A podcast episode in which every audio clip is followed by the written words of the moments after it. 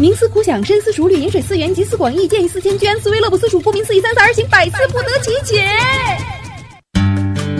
世界这么大，问题这么多，百思不得解，听我怎么说。这里是梁毅的一谈一唱。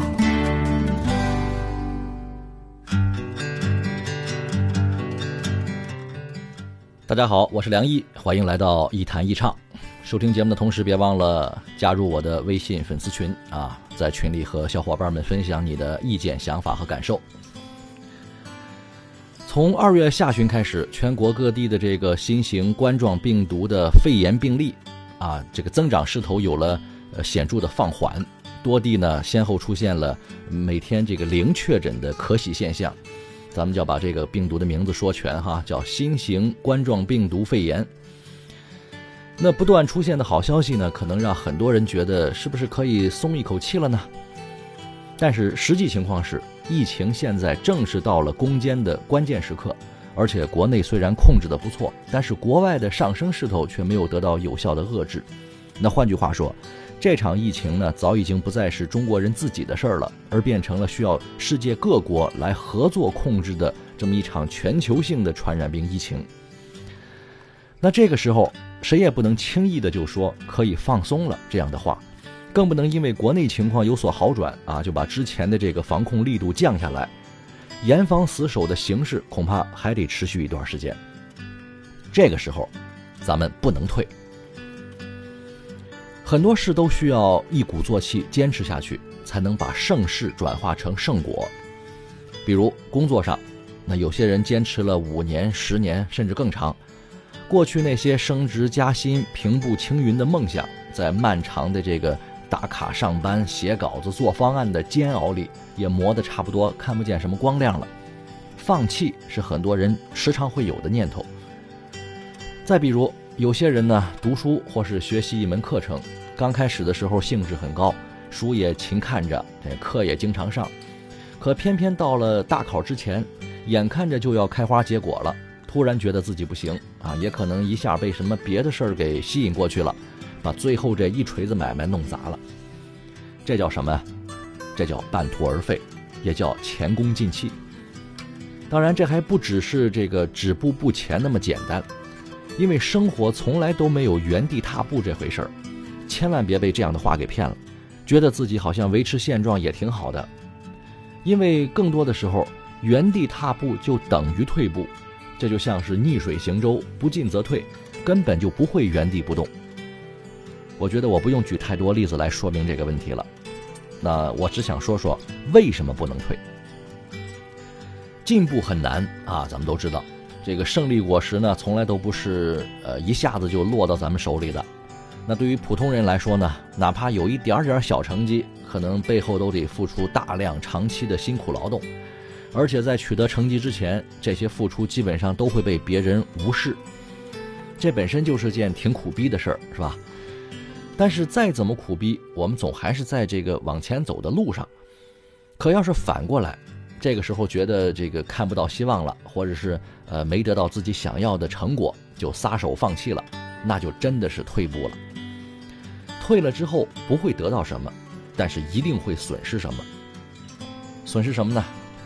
首先损失的就是之前付出的多年的努力，其次损失的可能是未来的机会，再损失的是金钱，再继续损失的是圈子和伙伴，还有你的锐气和信心。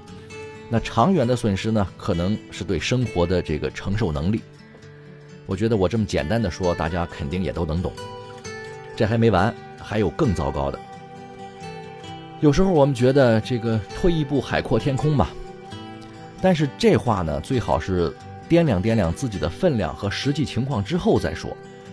如果在气势上、态度上、表现上，那也许可以用上这句话，因为做人太高调，有时候真的是没什么好处。但是在做事情上，在自己这个心气儿上啊，内心的劲头上，最好别轻易退，因为我们身后常常不一定是什么海阔天空，而很可能是万丈深渊。就算不是万丈深渊，退一步可能失去了一个机会，这不要紧。但是这种连锁反应呢，可不会就此结束。通常情况是你退一步之后，我们会发现还得退第二步、第三步，甚至更多。那再往后退，就不是我们想退就退的，是不退不行，没法不退了。到了这种程度，很多事情就不由得我们自己决定了。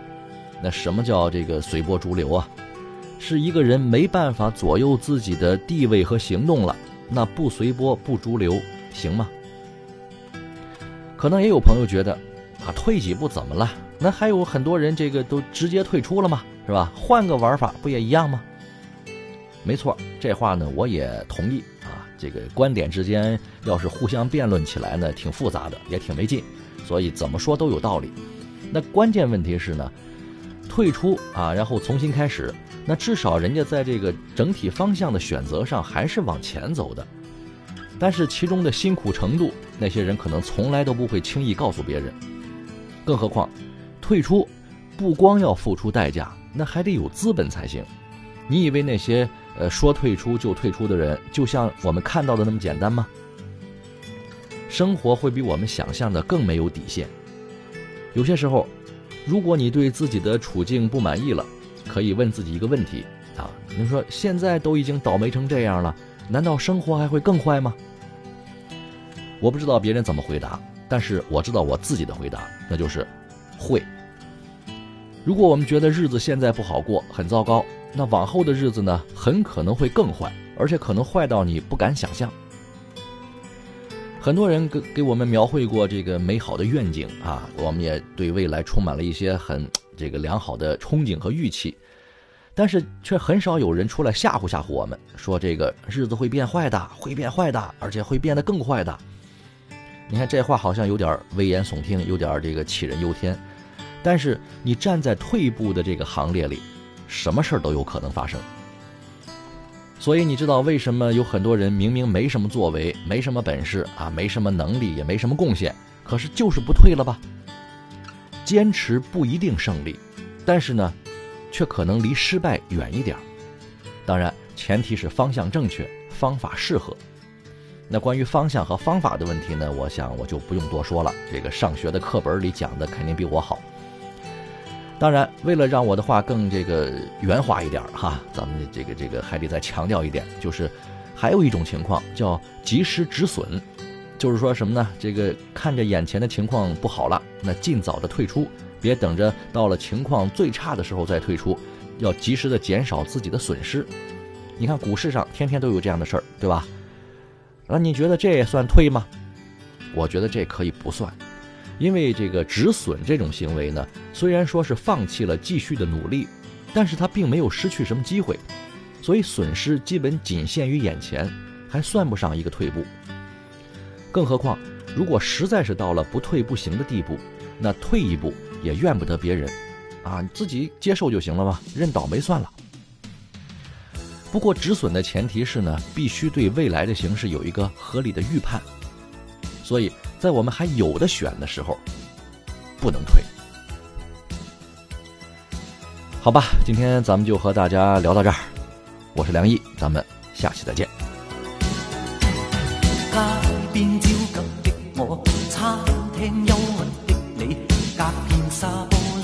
冷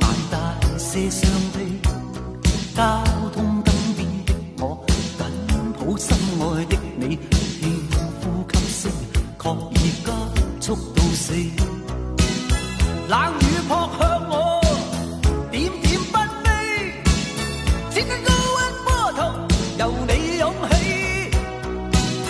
个个说我